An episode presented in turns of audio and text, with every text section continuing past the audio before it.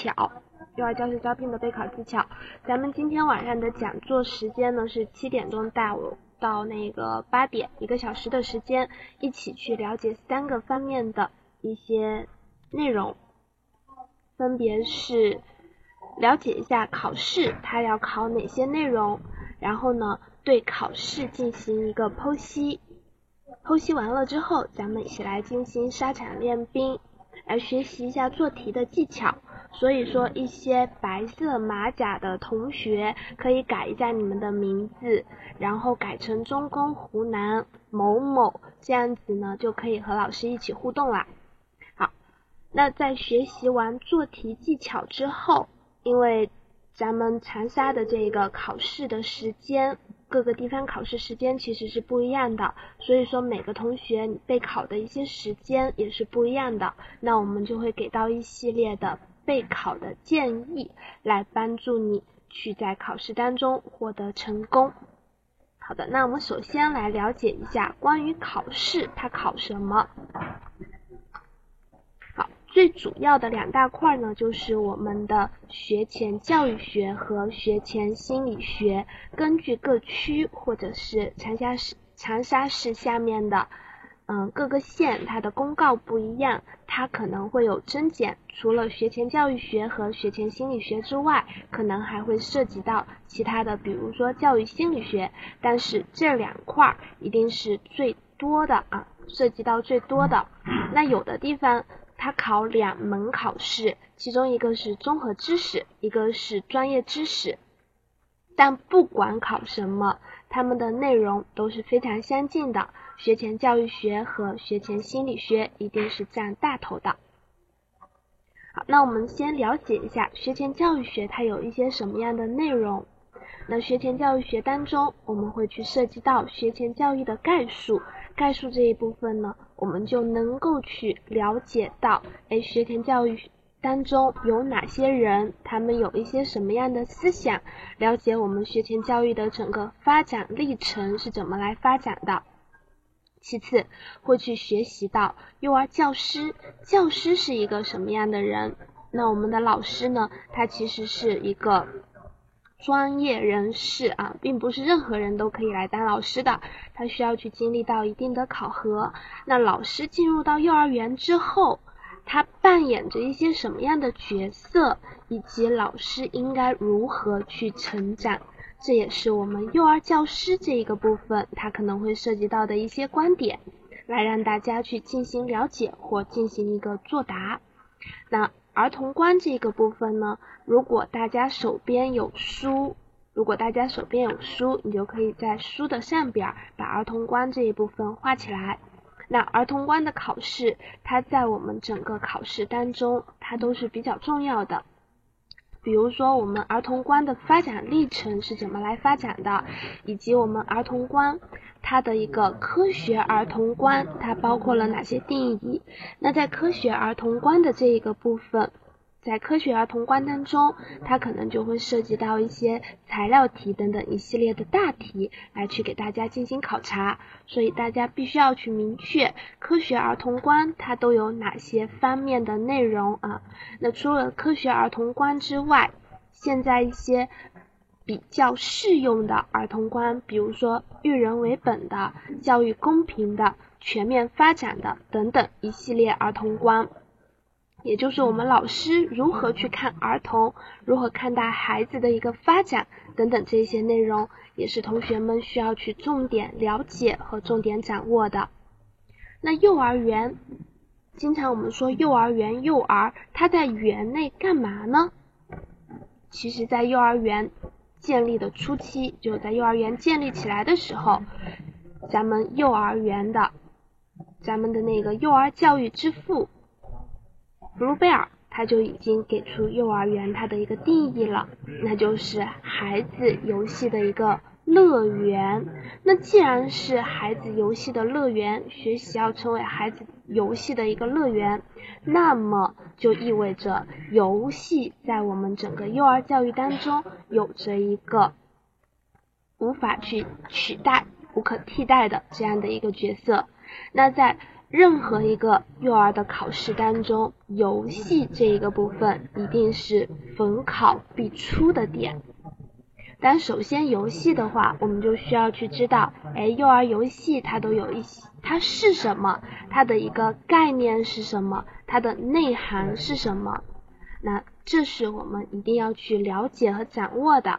那掌握好，掌握了这一个游戏的内涵之后，它的特点都有些什么样的特点？我们在对于幼儿游戏的这个分类，目前是有一些什么样的分类？这是同学们自己要下去能够掌握的。比如说，他经常在考题的时候就问你了，哎，那创造性游戏有一些什么样的内容？那教学性游戏有一些什么样的内容？这就需要我们同学能够去了解。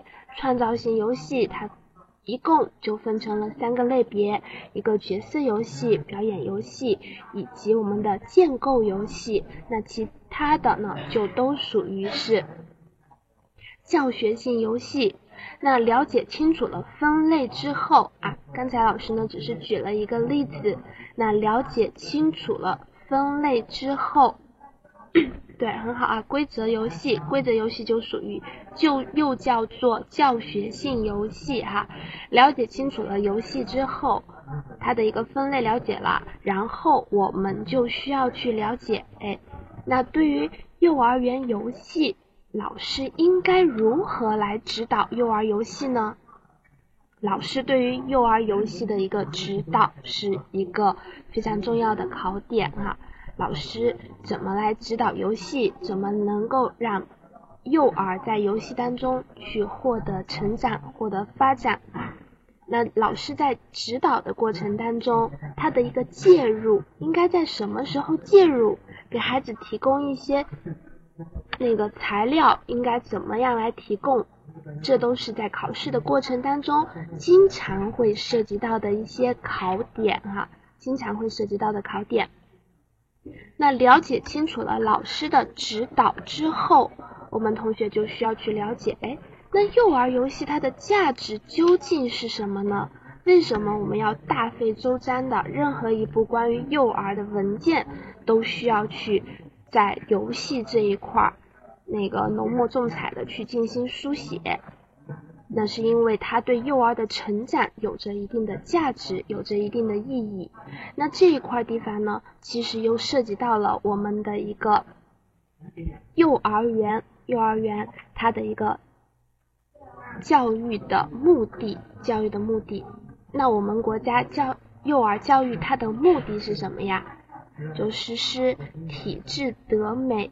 等多方面的教育来个能够去促进幼儿全面和谐的发展，所以说在幼儿游戏这边，它也是一样的，给孩子去提供体智德美的多方面的一个价值，帮助孩子获得成长。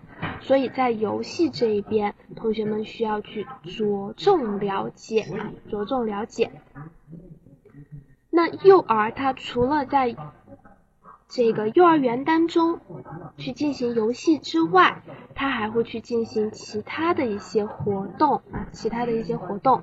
那在一日生活当中，他的一些活动都有什么呢？刚才我们说到一个游戏活动，同时同时他还会去进行教学活动以及。咱们的那个生活啊，生活常规、生活活动，那这三块呢，就是孩子们在幼儿园里边他所要去学习、所要去了解到的一些点。那既然他有生活活动，所以我们就需要去了解幼儿的一日生活，他都在干嘛？那在一日生活当中呢，很显然，既然说是一日一日生活，那么就是从早上一直到他被爸爸妈妈接回家，从入园到离园这一个期间，幼儿他都有哪些活动来去进行？比如说，幼儿入园以后，那老师应该怎么来对待幼儿？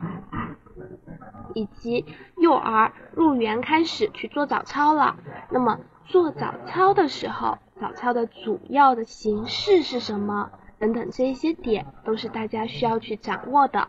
那一日生活呢，相对于幼儿园游戏来说，就没有幼儿园游戏那么的系统，就没有幼儿园游戏那么的系统。那一日生活它的一些点，它比较的零散啊，零散，所以就要就会需要大家能够去，哎，对一日生活这一边的知识能够熟悉啊。枝末细节的一些点，你都需要去看到，需要去了解到。那老师怎么帮助孩子们去建立一日常规呢？一日生活的常规呢？那我们都知道，幼儿幼儿期它有着非常重要的价值，对于一个人而言啊，对于一个人而言，既然它有着非常重要的一些价值，那么我们就需要去了解。如何帮助幼儿建立一日生活的生活常规？这是大家，如果你手边有书，就可以跟着老师一起来把一日常规这一块进行一个标注，也是你着着重再去备考的时候需要去了解、需要去看到的点。那你了解了生活之后，那我们还需要去了解一个，就是关于教育。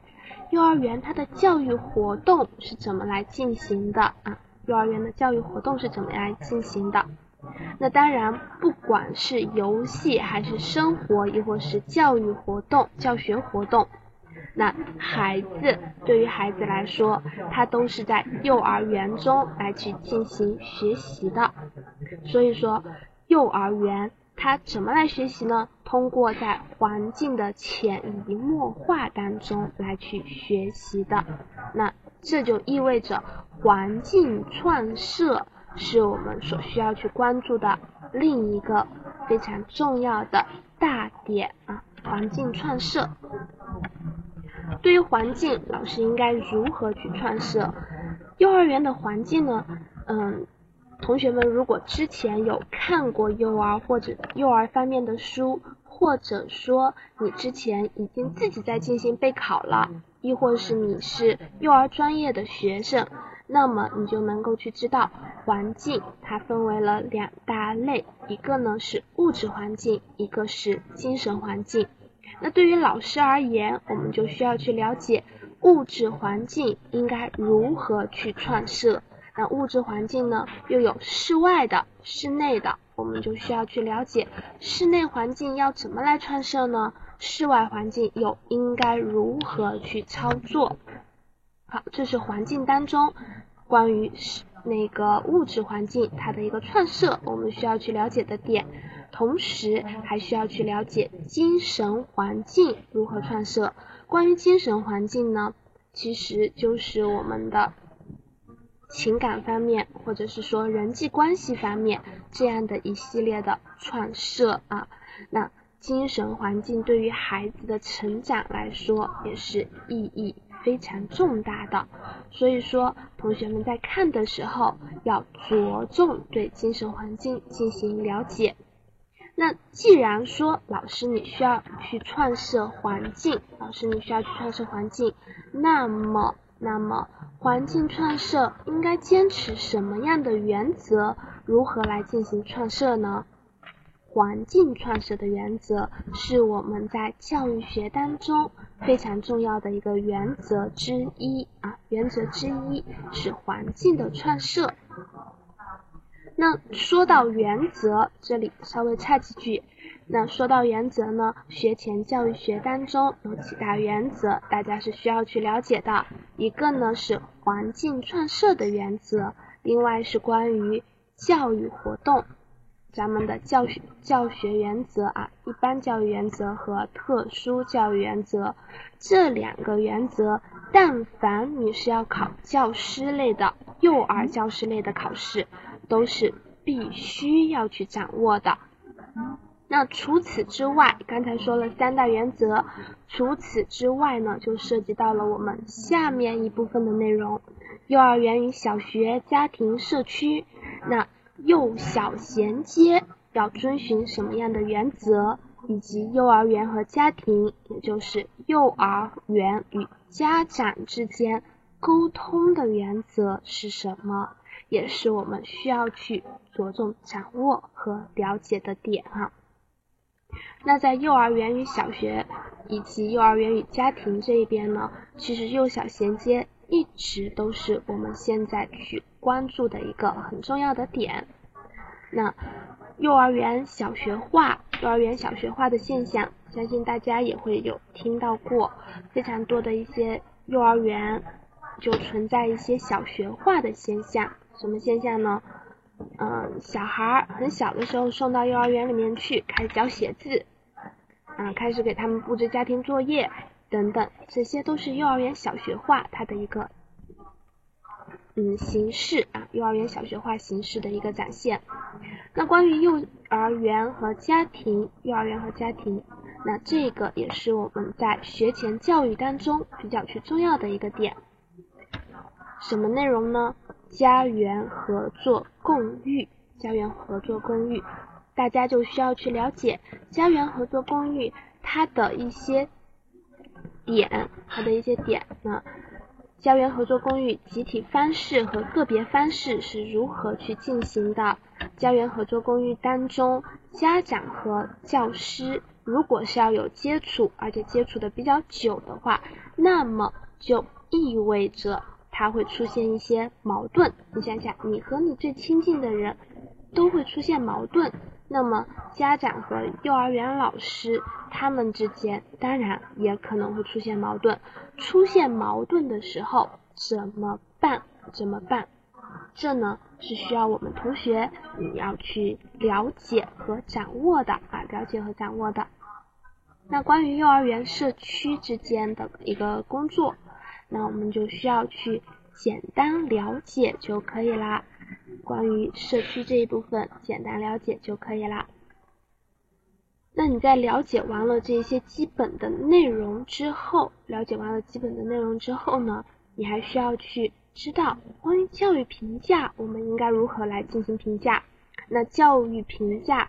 关于教育目的，它的一个评价，怎么来进行评价，以及教育评价它的一个对教育内容的评价，如何评价？教育评价它的分类，以及教育评价它的作用，都是我们同学在你去进行备考的过程当中需要去看、需要去了解到的点哈。这呢是关于教育学方面大家所需要去掌握和比较重要的内容。那关于教那个学前心理学部分，心理学部分，那其实心理呢，就是我们人脑对客观事物它的一个反应啊，对客观事物它的一个反应。所以说，对于幼儿他的心理，我们都能够清楚，在幼儿期他的心理发展非常的，嗯，会发生非常巨大的一些变化。那从小孩开刚刚开始出生，一直到他一岁的时候，他有哪些心理变化？一岁到两岁，两岁到三岁，以及整个幼儿期，他的心理有什么样的变化，都是我们在这一个部分你所需要去了解和掌握的点。那关于心理呢，你很明确的能够在我们的 PPT 上面看到，它有分成多少个部分啊？多少个部分？看到关于认知的发展。情绪情感的发展，动作意志行动的发展，言语以及个性社会性的发展，和关于我们儿童身心发展当中出现的一些问题，在这一个大模块当中，其实我们成人的心理也是包括这一些部分。那幼儿就于成人而言，就我们幼儿的考试和他们中小学的考试不一样的点在哪里呢？就是。幼儿他在学前期心理发生的变化是非常巨大的，我们会涉及到发展趋势的考察啊，会涉及到发展趋势的一个考察，所以同学们在去看的时候，你就需要去了解到，哎，关于发展趋势，它是如何来进行的？如何来进行的？那什么时候开始能够有想象了？什么时候开始？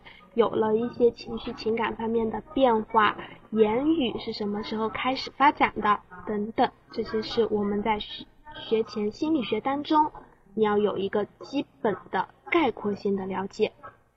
那在认知发展，认知发展当中。好，你可以简单的了解一下。如果手边有书的同学，你也可以去看看书啊。认知发展这一块呢，它就包括了孩子他注意，他的一个感知觉、记忆，还有想象以及思维这一些方面的发展。这个发展，因为心理学我们都能够去了解到，它其实是属于一个。嗯，非常抽象的，你看不到、摸不着的东西，所以他在考试当中呢，他也是着重以理解为主来去进行考察的。那同学们在去进行备考的过程当中，你就需要除了刚才老师说到的趋势方面的备考之外，你还需要对特点进行备考。比如说，孩子注意它的特点是什么？男孩子感知觉它有哪些特点？记忆的特点、想象的特点，包括后续一些比较高级的感知觉，嗯，观察观察它的特点是什么，以及在思维当中它的理解特点是什么，判断特点是什么。但凡是关于判咱们这个特点的内容，同学们都需要去着重的了解啊，着重的了解。好，情绪情感。情绪情感呢，我们就了解情绪情感的分类，以及如何去控制孩子的一些情绪和情感啊，了解这一个部分。那动作意志行动的发展，同学们需要去着重掌握到关于孩子动作的发展这一个部部分，它有哪些规律？它有哪些规律是你着重需要去掌握的？那言语呢？它的备考也是跟我们前面说到的一样。它着重是以一个趋势来进行备考，孩子什么时候能够开始去学习说话？那他说话是如何发展起来的？都是同学们需要去了解到的点，都是同学们需要去了解到的点。好，学前儿童个性和社会性的发展这一边，我们发现孩子他的发展逐步逐步的从。针对于自己啊自身，然后逐步逐步的发展到了跟社会相关的内容。那它是如何来进行发展的呢？个性当中它包括了哪些系统？那社会性当中，比如说恭敬社会行为。呃，攻击性行为它是如何来进行发展的？那我们要如何抑制它的攻击性行为的一些发生等等，都是我们在社会性发展、个性发展当中需要去掌握的点。那在个性当中，个性当中哈，它有涉及到有个孩子他的性格是如何发展的，那孩子他的一些气质类型是如何划分的，都是大家需要去了解和掌握的。另外呢，在这一块的内容当中，在这一块的内容当中，它会涉及到，比如说亲子关系，比如说同伴关系，那亲子关系如何发展？同伴关系如何发展？孩子的性别角色的认识如何发展？比如说一个小朋友，他自己扎了一个蝴蝶结，他觉得嗯很好看，那。他就把蝴蝶结也拿给隔壁的哥哥说：“哥哥，你扎蝴蝶结扎起来很漂亮。”那这是对于社会角色什么样的认识？这些点大家都需要去做复习的备考，做复习的备考。那关于学前儿童身心发展当中出现的问题，比如说孩子口吃了，说说说说不清楚话了。或者说孩子他那个出现了梦游等等，出现了撒谎等等的一些情况，我们应该怎么来处理，都是我们同学需要去了解和掌握的哈。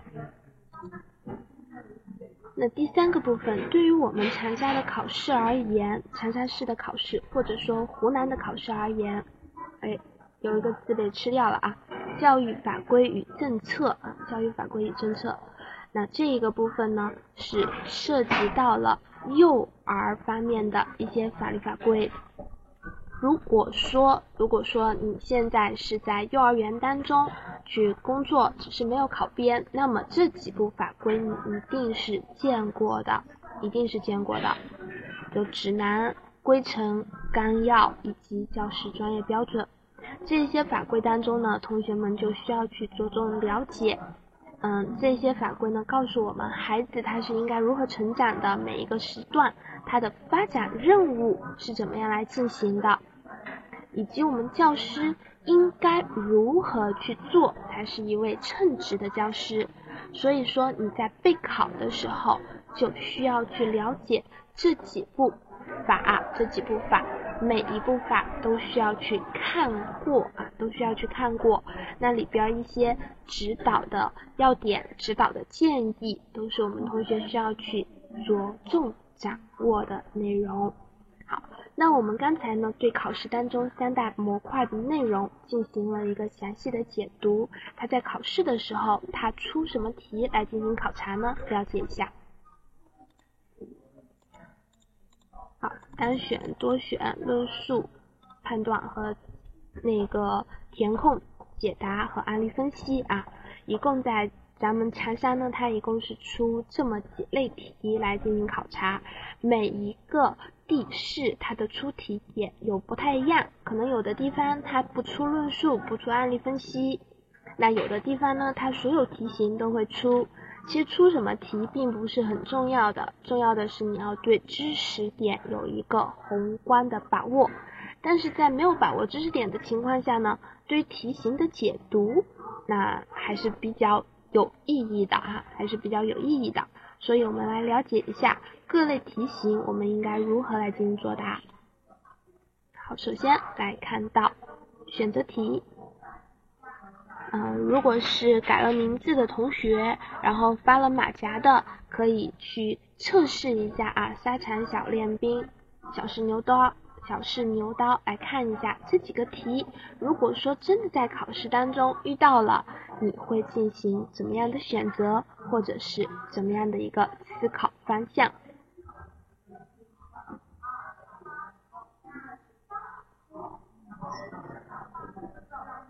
好可以先把内容大概的看一遍，那你就会发现，哎，这两个题它考的是什么呢？啊，都是考我们学前教育学当中的内容哈，都是考我们学前教育学当中的内容。那我们看后面还有，哎，考察我们心理学方面的一些内容。那你这里呢是对他们有一个宏观的认识，大概知道，哎，考试考什么样的题。那对于这一类型的题，选择题，这里包括了单选和多选哈，单选和多选。那我们了解一下如何来进行做题。其实选择题的话，在网上也有特别多的一些备考的技巧，但是，但是关于选择题呢，我们考生在进步，同时出题的人他其实也是在进步的。当他知道了，哎，选择题有一些弊端之后，他就会去进行调整啊，进行调整。那我们在做选择题的时候呢，就要尽可能的避免会做的题错选。所以要怎么办呢？要能够读懂题干，看清楚选项，尤其是多选题，一定要看清楚，它让你选。几个，哎，多选题选一个肯定是不对的。那关于题干这一个部分，关于题干这一个部分，一定不要看多字，不要看小字。觉得哎呀，这个题我见过，我很开心啊。于是，跨选上了，然后就错了。别人问内容，你答了目的；或者别人问原则，你答了规律，等等，这一些都是在我们整个培训下来看。有一部分考生他会出现的问题，所以大家要能够有所避免啊，有所避免。那我们再看一下，回过来，哎，那首先开展的主题活动体现了什么样的一些特点呢？我们就需要去了解。那关于主题，那它肯定是多个、两个或多个学科它内容的一个整合，所以很明显就是整合性。那幼儿园教育活动从什么角度分来分成了那么那么多种活动？刚才提到的生活活动、游戏活动和学习活动，那当然是从我们整个对于组织啊组织方面来分，分成了多类的活动。好，大家可以简单的看一下这些题啊，看一下这些题，大概知道它怎么来进行的。那你看，像第三题，教育教学的方式多样性和新颖性，强调了多样性和新颖新颖性，那有助于提高什么呢？样式样式很多，样式很多，然后又比较新颖。那你就可以去需要去分析各个选项，注意广度、稳定性、转移和分配等等这一些内容，它强调的是什么点啊？强调的是什么点？然后去进行作答，进行作答。所以你们都不需要去试一下选什么吗？好看第四题啊，看第四题，强调了它。反应很迅速，而且有有朝气、活泼好动，那这些呢都是他的一些气质类型啊，气质类型。所以同学们在进行一个解答的时候，就要能分清楚胆汁质、多血质、抑郁质、粘液质它的一些标准，它的一些嗯比较有特点的一些特质在哪里，然后再来进行一个解答，再来进行一个解答。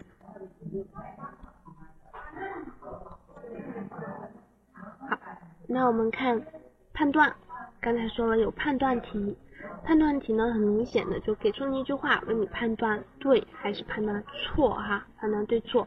那这一类题呢，其实大家以前做题的时候你都已经做过了啊，已经做过了。就我们比如说读小学或读中学的时候都是有见过的。那对于这一类型的题，你就需要去。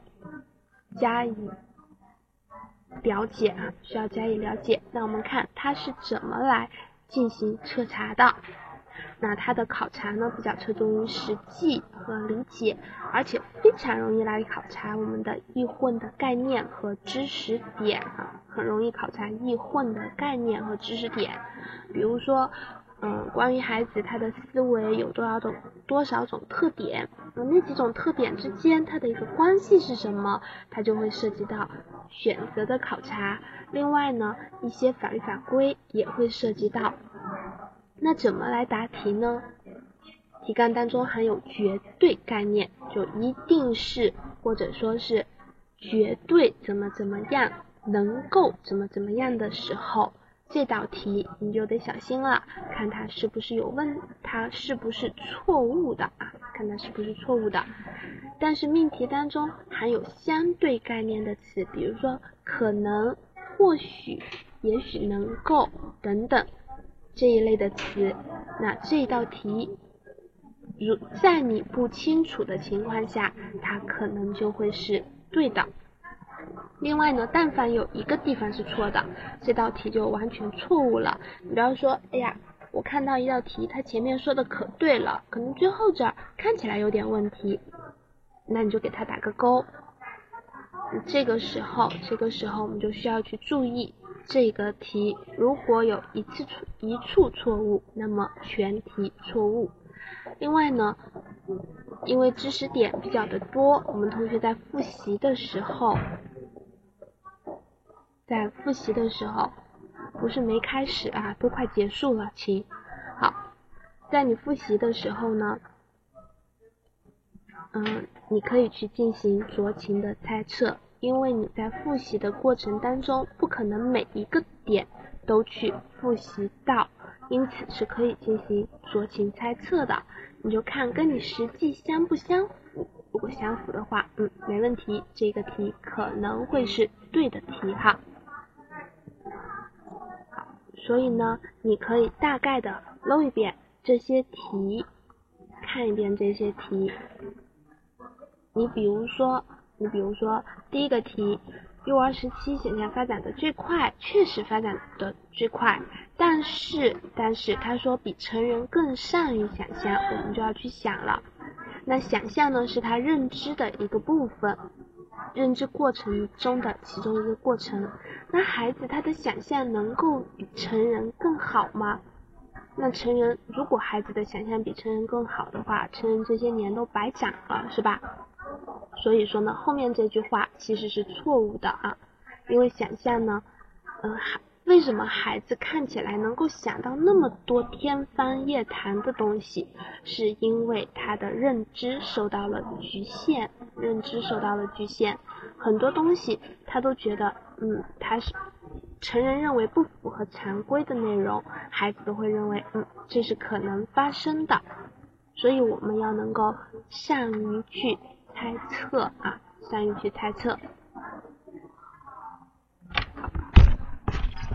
嗯，大家可以简单的看一下这些判断题，嗯，因为今天我们主要是了解一下如何来答题，所以就不每个题都带着大家来做了哈。那我们看还有什么样的题型呢？填空题，填空题。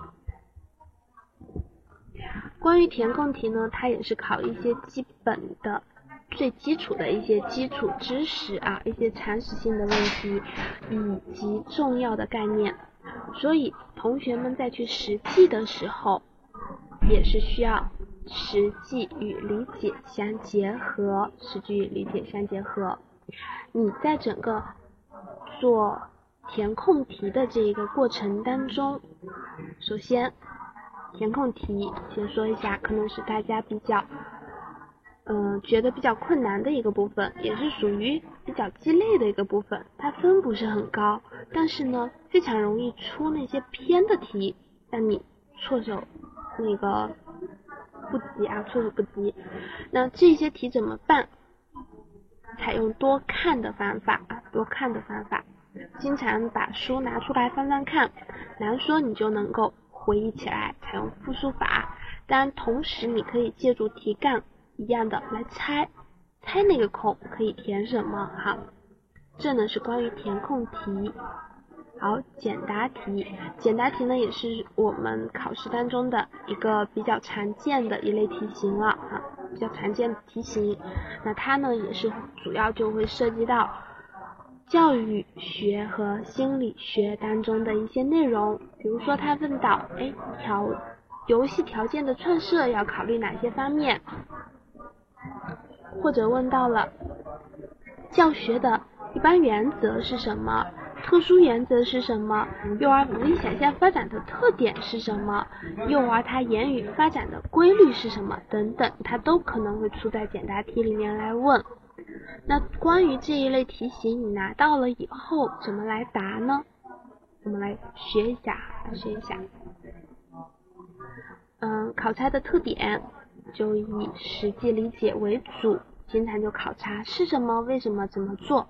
关于这一类的题型，一定要注意，答案要分条列点的写清楚，一是一，二是二的写清楚，层次要清晰。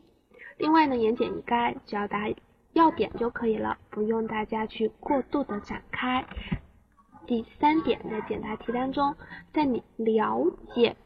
具体要答什么的情前提下，第三点非常重要哈，字迹要能够工整，字迹要能工整。那这里告诉大家，工整不等于漂亮，所以不要去写草书啊，不要去写草书。因为之前就带过有一些学员就出现类似的这样问题，他知识点掌握的都很好啊，都非常不错，但是呢，因为写的字实在有点惨不忍睹，所以呢，考了很多次没考过啊，所以呢，他就来培训了。培训培训干嘛呢？培训他练字啊，字好了，整个考试就顺利通过了哈。好，简答题看一下怎么来进行作答。哎，第一点，那这里呢，因为版面的限制哈，本来小一、小二、小三你应该是能够分开来进行的哈，分开来进行的。好，来看一下，那第二点，真正的答题你应该怎么答呢？就按这样的一个格式来进行作答，切记字一定要是写的有模有样的啊，一是一，二是二，写清楚了。这是关于简答题，大家在备考的时候需要去注意的。那案例分析，案例分析题了解一下，通常呢就是给出你一个案例来，然后让你来对材料进行分析。关于案例分析题的一个考察，如何来进行了解？考察的时候，就是考察一些你在教育教学实践的一些能力。那你思考的时候呢，首先第一步要能够去看问题，看清楚问题之后，一般你们考试是会有答题纸的，所以没关系，你可以在试卷上写啊，你可以在试卷上写，或者用铅笔在试卷上标注出来，哎，这是对于哪一个理论的点，这是哪一个理论的点，写清楚了，然后就扣在材料当中。去进行书写啊，进行书写。那你在作答的时候，第一步要干嘛呢？第一步把理论定出来，第一步把理论定出来。第二步呢，搬材料，把材料当中对应的点写出来。前面我们是先看材料再定理论，现在答题的时候你要反过来，先定理论，再来看材料哈，再来看材料再写。写下来以后呢？需要去进行总结，也就是我们所谓的下结论。那要能够把知识进行一定的整合，联系材料来说哈，体现一个灵活性，体现一个灵活性。这呢是材料题，你需要去进行的一定的作答。那我们来看一下，真正在答题的时候怎么来写呢？你就发现他问的是。幼儿的行为，教师的指导行为，所以我们就需要去看到，它其实一个问题当中含有了两个小问，一个是幼儿的行为是如何行为的，另外的一个呢是教师是如何来进行指导的，所以我们同学在看的时候分两块看，一块看凡凡他做了什么，另外一块呢来看到老师他在干嘛。所以说，首先第一步来看到，凡凡他在垒纸箱很高兴，纸箱倒了他也很高兴，然后呢，再见再倒，再见再倒，他还是觉得非常开心。那当老师进行介入之后，凡凡开始去看到楼为什么会倒，而且尝试去。解决问题啊，还是去解决问题，最后呢，能够去自己独立的解决问题，这是凡凡做的事情。那老师干了什么呢？老师看着凡凡累，然后，既然他看，就说明了老师他在进行观察啊。老师看，就说明他在进行观察。那除了他观察之外，他还干嘛？开始介入了，对吧？那你就要了解老师介入他是如何介入的，那就考到了我们对于游戏游戏指导这一块的内容。我们来看到，你应该如何组织啊？应该如何组织？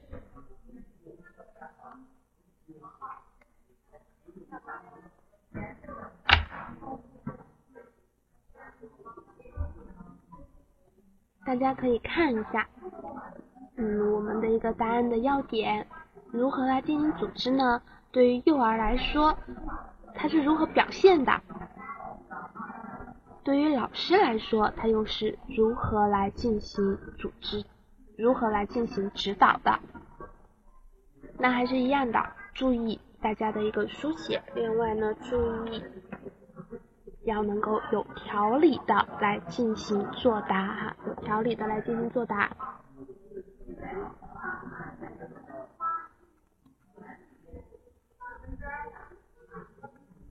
好，那我们看一下，对于整个考试而言，对于整个考试而言，你需要去注意哪些点？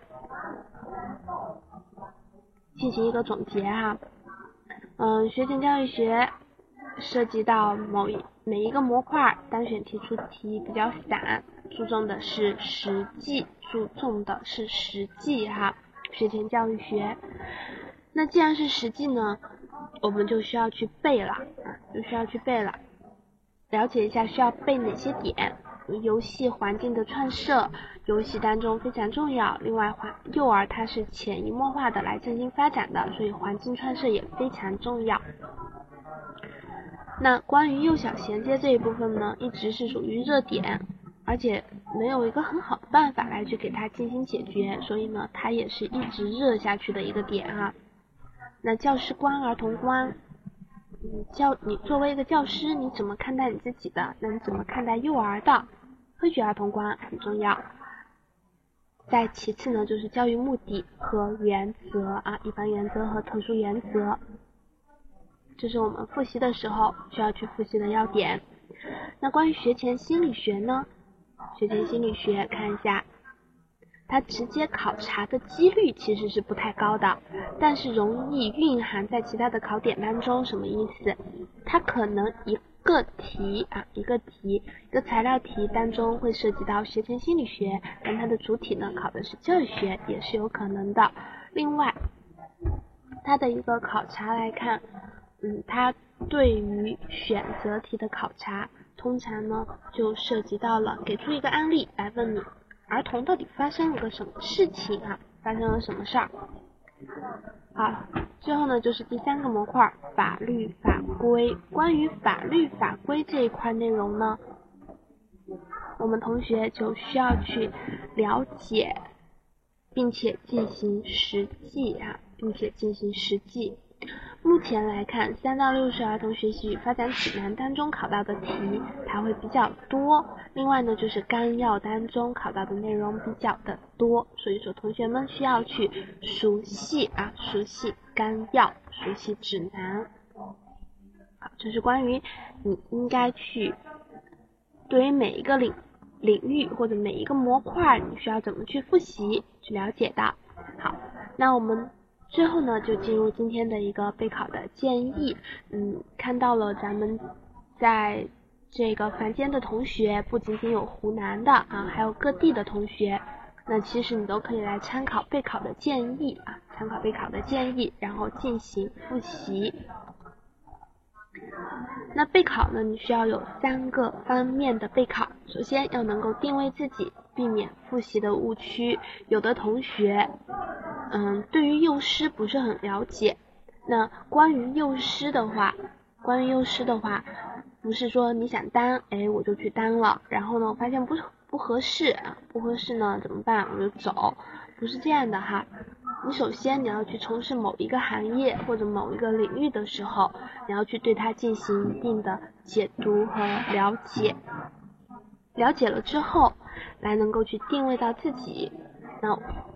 想一想自己究竟目前是怎样的一个程度，自己究竟是什么样的程度，去避免复习的误区。嗯，有一些同学哈，有一些同学就会出现这样的问题，在考到了教育学学和心理学的时候呢，他就发他就会发现，哎，教育学的内容我懂得多啊，拼命做教育学的题。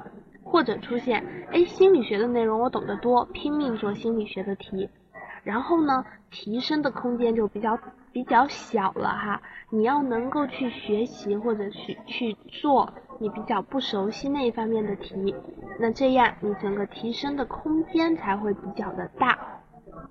好，这是能够准确的定位自己。其次要有不合理的学习策略和高效的复习方法。那。如何来制定策略？如何来制定策略？或者说如何去制定高效的复习方法？那这个呢是根据你自身的一个学习效果来看的。有的同学愿意用比较闲散的时间来看书，有的同学呢比较愿意用那个整块的时间来看书。那你就需要在你整个思维。思维比较活跃的这一个期间，用来进行比较重要考点的一个复习哈，重要考点的复习和实际。那关于复习方法呢，我们都知道，如果你看过了关于幼儿的内容，或者你学过心理学，你都知道整个记忆它的一个发展哈，记忆的发展。那你在复习的时候，一定要注意你熟悉的点跟不熟悉的点而言，肯定是熟悉的点要记得牢一些。所以建议大家能够去搭建适合你的一个意义记忆的桥梁，把你不熟悉的知识点转化为你熟悉的点来进行记忆哈。转化。另外呢，复习方法其实还蛮多的，比如说现在炒得非常火的记忆宫殿，来进行记忆，或者说通过大量的题海，我们以前就深受其害是吧？以前考高考的时候，呃，或者说考中考的时候，整天背，整天做题，这些你现在可以拿过来去用哈。最后呢，要能够进行正确的辅助选择。什么叫辅助选择呢？一个就是关于书籍材料的选择。现在整个书籍或者材料呢，在嗯我们的市面上特别特别的多，特别特别的多。你当然要去选择一些比较权威的。那关于模拟题这一方面，建议大家尽可能的朝真题这一方面去进行操作，因为。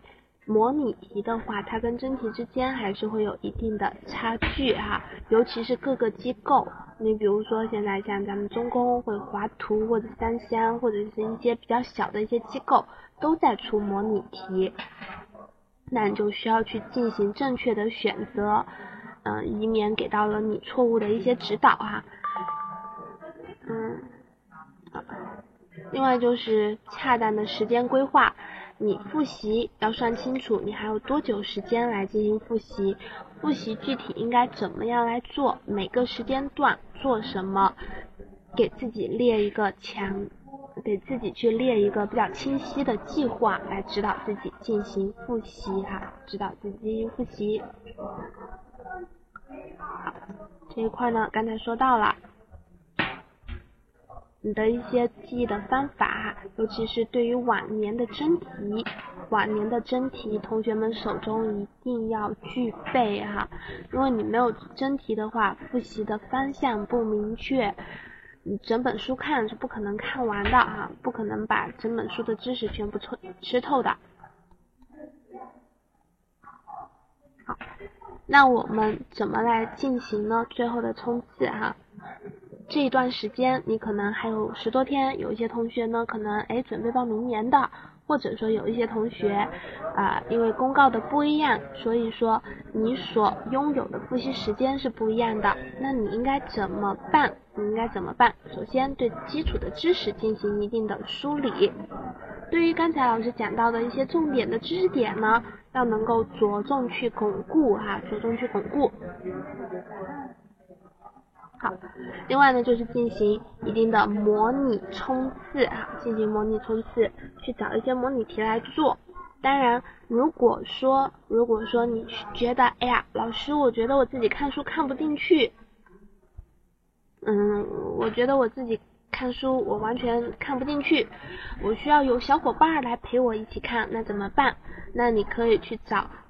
嗯，和你一样来报考的一些小伙伴儿哈，来进行一个嗯共同的学习。当然呢，你也可以去选择一些培训机构来进行培训。但如果你选择培训机构的话，那就可以去给到你，比如说嗯每年的一些考点它是怎么来考察的，那些做题的方法策略是怎么来进行的，都可以在培训机构当中你去获得啊。去获得，另外呢，还能够去了解你和你的对手之间有什么样的一些差别，并且做到能够去因材施教哈，因材施教，有针对性的来进行学习和复习。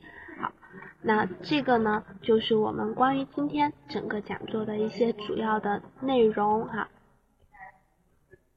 好，当然如果说如果说你觉得哎呀。我觉得我选择焦虑，嗯，老师要选择什么培训机培训机构呢？当然首推中公教育哈，嗯，如果是湖南的同学呢，可以看一下我们主持人在咱们的屏幕上面去发到了一个链接，简单的去点开看一看，知道一下详细的详细的一些讲座啊，近期的一些讲座。另外，嗯，你看到问题问题区有。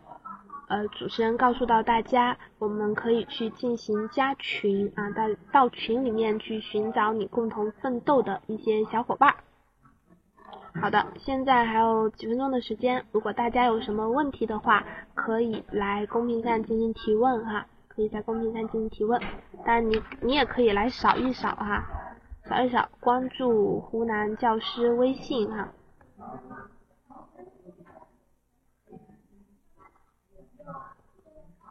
十九 H，好，有什么问题呢？可以在公屏上稍微来进行一定的交流。